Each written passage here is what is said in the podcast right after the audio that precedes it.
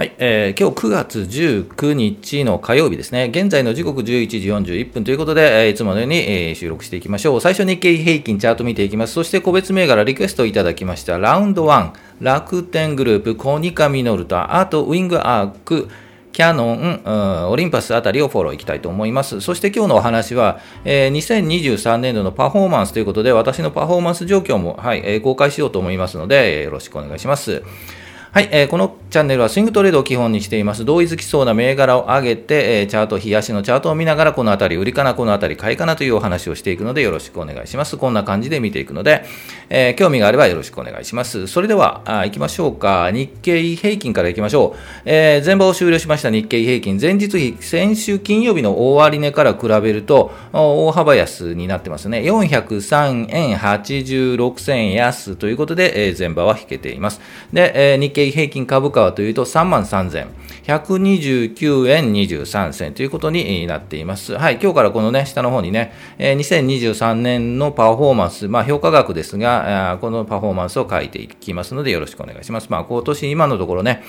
評価としては780万ぐらいプラスになってますよね。はい、ということで、ここも更新していきたいと思います。それではチャートいきましょう。はい、えー、日経平均のチャート、日足のチャートになります。今日ここですよね。えー、まあ400円ほど下げて、えー、前場は安いところで、えー、引けているというところです。で、さすがにね、先週金曜日、木、金とポンポンと高くなっているので、まあそこに、えー、戻しているという形ではあります。木曜日の、えー、終値ぐらいですよね。そこらあたりまで、えー、は戻っているというところです。で、さすがにね、ポンポンと高くなっているので、まあ安くなるのは、まあ普通なんですが、まあ403円というと大きく、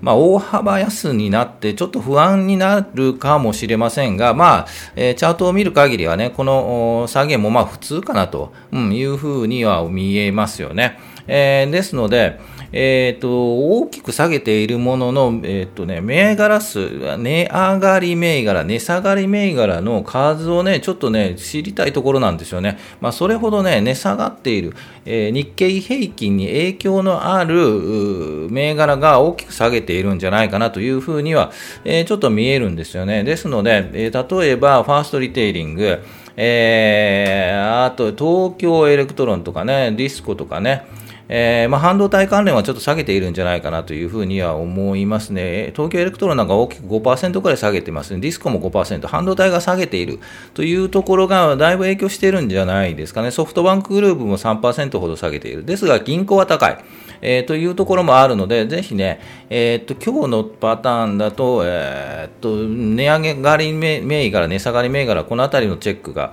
してもいいのかなというふうには思います。ですので、えー、とこれからどうなるか、今週もうちょっと下げてもいいんじゃないかなというふうには思います。えー、で、えー、この黄色の20 50日移動平均と25日の移動平均、え、ちょっと乖離しているので、これが近づいてくる。という形、一気に近づくという形にはならないと思うんですが、ゆっくりゆっくり近づいてくる。ですので、今週本当に4日しかないんで、金曜日、うん、あたりで3万2800円、900円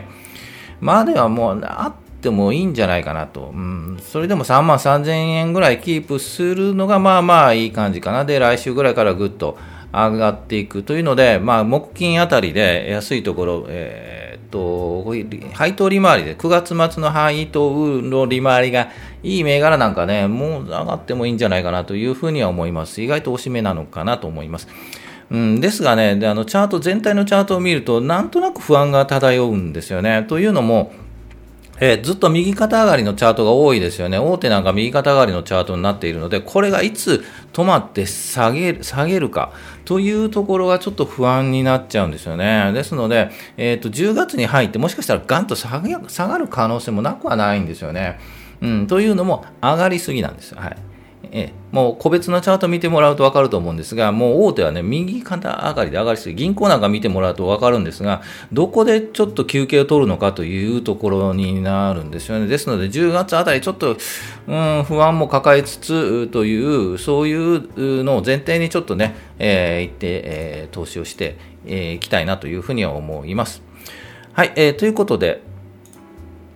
はい、えー、ということで、個別銘柄チャートいきましょう。今日リクエストいただきましたね。ラウンド1楽天グループコミコニカミノルタ。はい、リクエストいただきましてありがとうございます。あと気になる銘柄として、ウィングアーク、キアノン、オリンパスあたりをちょっとチェックしたいと思います。はい、えー、それではもう一度チャートに戻りましょう。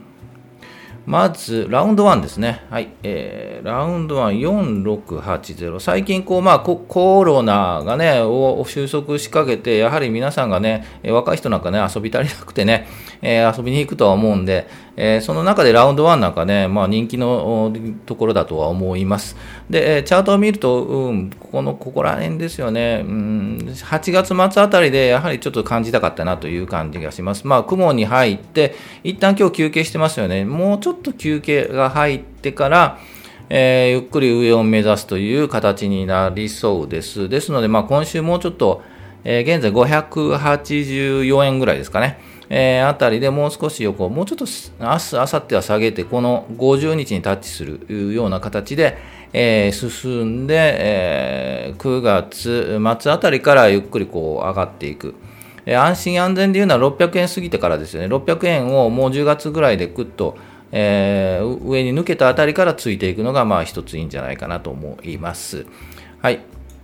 えー、というところですね。まあ、上で言うと650円とかね、660円あたりが一つの節目ですよね。上がったところで650円ぐらいが、まあ、一旦外すポイントかなと思います。ラウンドはもう悪くはないと思うんでね。えー、まあ、こういう形でいきそうですよね。こんな感じ。はい。というところです。まあ、ポイントはこの50日移動平均とかね、この雲570円とか560円ぐらいにぐっと下げ下がってしまうとちょ、ちょっと厳しくなるので、えー、もうちょっと待ってみて、600円ぐらいをちょっともう一回タッチして上に行きそうだなというところで、えー、ついていくのがいいんじゃないかなと思います。ラウンド1でした。次、楽天グループ行きましょう。はい、えー、楽天グループはガンと落ちた後、ぐっ上がって戻してきてますよね。人気が出てもう一回ね、来ているという形なんですが、えー、っと、上がったとしても、一旦この今、622円ですが、まあ、上がったとしても670円とかね、えー、それでも50円、40円ぐらいは取れる感じはするんですけど、そこで一旦止まりそうかなと、そしてぐっと、うんうん、なかなかちょっと難しいかな、そのあたりで横に並んで、まあ、頑張れるかなという感じがします。ですが、ちょっと帰りが激しいですよね。えー、50、25日と帰りが激しいので、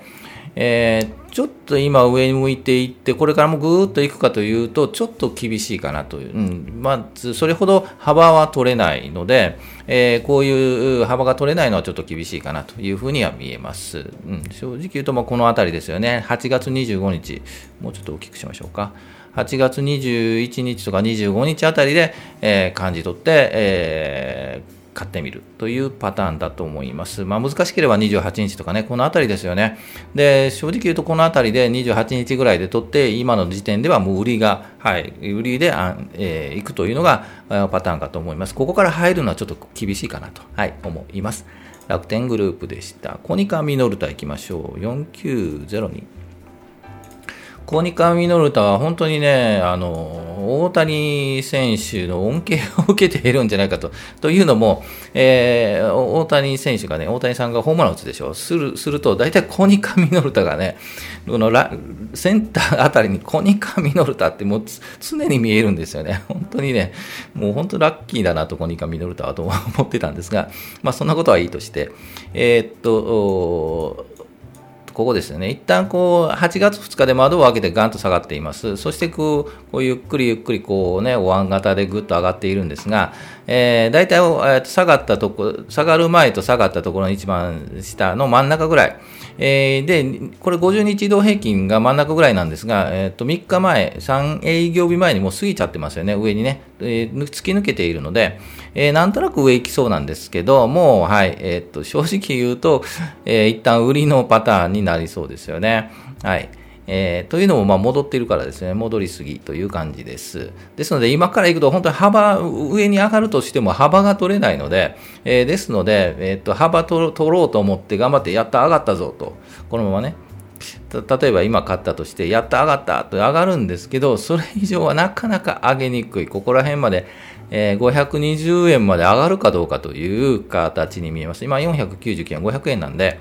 えー、幅としては20円も取れるか取れないかという形になると思います。で、取れたとしてもね、頑張って510円ぐらいまでぐっと上がってラッキーと思って見ているんですが、そこで売りにくいんですよね、10円ぐらいの幅だと。で、逆に、まあ、ちょっと上がって、もうちょっと我慢、もうちょっと我慢っていう間にまた下がっちゃうんですよね。ということで、えっ、ー、と、10円、15円ぐらい上がって、もうまあ、売る気持ちにならずにホールドしているとまた下がってくると。そういうことで幅が取れないんですよね。えー、ですので、ここで行くにはちょっと、うん、なかなかこう判断がね、うん、すぐ売るという判断が必要かと思います。ですので、えー、どこで買うかというと難しいんですよね、この場合のチャートって。うん、450円ぐらいで横に並んで、えー、上がるかなというところですよね。まあ450円ぐらいでそこでだと判断して買っても、やはりこの移動、黄色の移動曲線の478円ぐらい、このあたりでまあ幅取って売るというのが一番いいやり方かなと思います。ですので、こうぐっと上がってきてますのでね、うん、上がってきたところの幅は取りにくいという判断になるかと思います。コニカミノルタでした。えー、そして、えー、っと、ちょっと注目しているウィングアークいきましょうか。4432。ウィングアークファースト。えー、っと、この銘柄はですね、えーとまあ、三角持ち合いというイメージなんですが、この高いところとピーッと引いて、この低いところピーッと引くと、そろそろくっついてきて、移動平均もくっついてますよね。ですので、えー、この後、ピンと跳ねそうな、いきなりこう飛びそうなようなチャートに見えなくもないんですよね。ですので、気になる、気になるチャートで上げてみました。で、えっ、ー、と、手がかりといえば、えっ、と、あれです、10月から始まる、インボイス制度。はい。が手がかりになっているのかなと感じがしますね。でもどうしてもこのチャート気になる。で、買うかというと、ちょっと、うん、悩むどころですよね。うん、もう明日、明後日に上に飛び出してもいいようなチャートに見えるので、ぜひね、ちょっとまあ買う、買わないは別にしてね、こういうチャートもチェックしてもらえればなと思います。他で言うと、エニーカラーとか、あと、えっ、ー、と、忘れましたが、はい、えー、そのあたりのね、チャートもね、チェックしてもらえればいいと思います。えー、次行きましょう。7751。キヤノン行きましょう。キヤノンはね、本当に気にしてる方多いと思います。で、えっ、ー、と、先週金曜日か木曜日かね、はい、お話ししたと思います。で、えー、金曜日上がって、今日もちょっと上がりましたね。でも、ちょっと上髭引いてますよね。ですので、まあ、一旦休憩入るかなと思います。ちょっと行き過ぎたんでね。えー、っと、一回下がると思うんですが、今度この赤の移動平均ですよね。25日の移動平均、9月21日あたりタッチして、3600円あたりでもう一回こうグッとくるような気がしなくもないんですよね。はい。ですが、えー、まあ、上で言うともう、雲を抜け、もうちょっと入りそうだな、雲ね。えー、抜けても3750円とか、まあ、3750円、まあ、そのあたりでも納得して、はい、外すのがいいかと思いますが、うん、正直言うと先週行ったところ、先週お話ししたこの14日ぐらいでおそらくお話ししたとは思うんですが、まあ、このあたりで行って今日の前場で売りが正しかったのかなと思います。ですので、今行くとなるとちょっと厳しいかなと思います。まあ、行ってもこう休憩して、もう一回クッと来るところ、うん9月末とかね、もうちょっと入りそうかな。はい、というところがもうポイントかと思います。はい、えー、もう一個いきましょう。オリンパスです。この銘柄もね、もう見ている方多いと思います。えー、っと、これも先週出したのかな？ちょっと忘れましたが、えー、カップウィズハンドル、はい、カップになってハンドル、うん、ちょっとまあ下げのカップウィズハンドルは正しいのかどうかはちょっとわからないんですが、えー、とこの大きく窓を開けて下がってから止まって出直ってきている。で、一旦まあ、えー、下げたところ真ん中ぐらいですよね。えー、そこで一旦こう、タッチして、もう一回休憩入っている。で、もう一度出直ってぐっといきそうなんですよね。うん、ですので、ちょっと先週ぐらいからも上げてみました。で、戻るとしても2220円ぐらい。が一つのポイントだと思います。2070円、2220円、150円ぐらいなので、まあまあ、それぐらい十分取れたら十分かなという感じに見えます。ですが、うん、ここで一旦休憩が入ると、この黄色の移動曲線で、えー、っと頭を押さえられる感じになると、ちょっと厳しいかな、もうこの辺りで横に並んで、2000円あたりでずっと横に並んでいくような感じがします。えー、ですがね、うん、有料企業なんでね、まあ、このあたり2000円あたりが、えっと、安いところだと思って、ちょっと長期的、中長期目線で見るという形であれば、2000円ぐらいはまあ仕込み時なのかなと。いうふうに思います。配当のとかどうなのかちょっとね、えー、っと個別に見ていただければなと思うのでよろしくお願いします。はい、えー、ということで、個別銘柄ですが、まあ、いろいろ挙げていただいて、えーと、リクエスト銘柄も継続チェック銘柄もあの書いていますので、ぜひね、ここに書いてないもので、えー、あるあるものでいいんです、もういいんですが、あこのあたり今どうですか？というのがあればコメント欄に書いていただければね、はい、見ていきますので、よろしくお願いします。はい、えー、ということで、えー、2023年のパフォーマンスも公開しますということで、えー、と最初にねえ、日経平均のところでパフォーマンスを公開しました。2023年の評価額ですよね。現在の評価状況を毎日公開したいと思います。こんな感じということで、えー、評価額、パフォーマンスですね。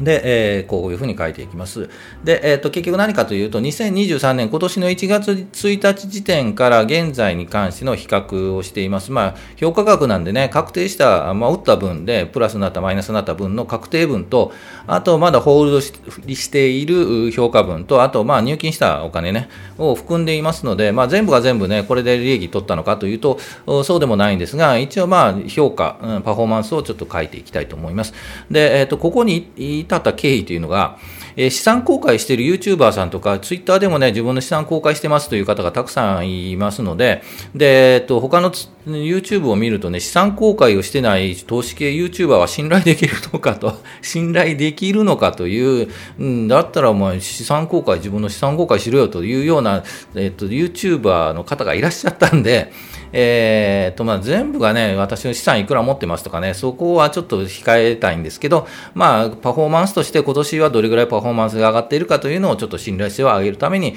ちょっと後悔したいなというふうには思っています。はい。で、明日になって大大暴落したらもうこんなのガクガクと下がるので、まあ、それはね、なんとも言えないんですけど、一応現時点でのパフォーマンス、今年のパフォーマンスということで、えー、書いていきたいと思いますので、よろしくお願いします。で、えっ、ー、と、保有株もね、時々話して何持ってるんですかという話もね、聞きたいとは思うんですが、まあ、たまにお話をしているので、えっ、ー、と、ぜひね、えっ、ー、と、ね、聞いていただければと思います。簡単に言うと、エニーカラーは選手売りました。はい。で、あと、インペックスとか JT 持ってます。はい。これ基本なので、ぜひ個人投資家の方はね、狙ってください。はい。えー、高配当株。はい。JT はね、高くなりすぎてね、なかなかね、買い増しできないんですよね。もう待っているのに下がらないという、待っていては下がらないということなんでね。はい、ぜひ、えー、聞いていただければなというふうに思います。はい、えー、もうこういう人もしっかり結果出してくれても、結果が全てなんでね、はい、頑張っていきたいと思います。はい、えー、さやっちも楽しみということで、ぜひね、あの、まあ、こういう話もしていくので、えー、聞いていただければなと思います。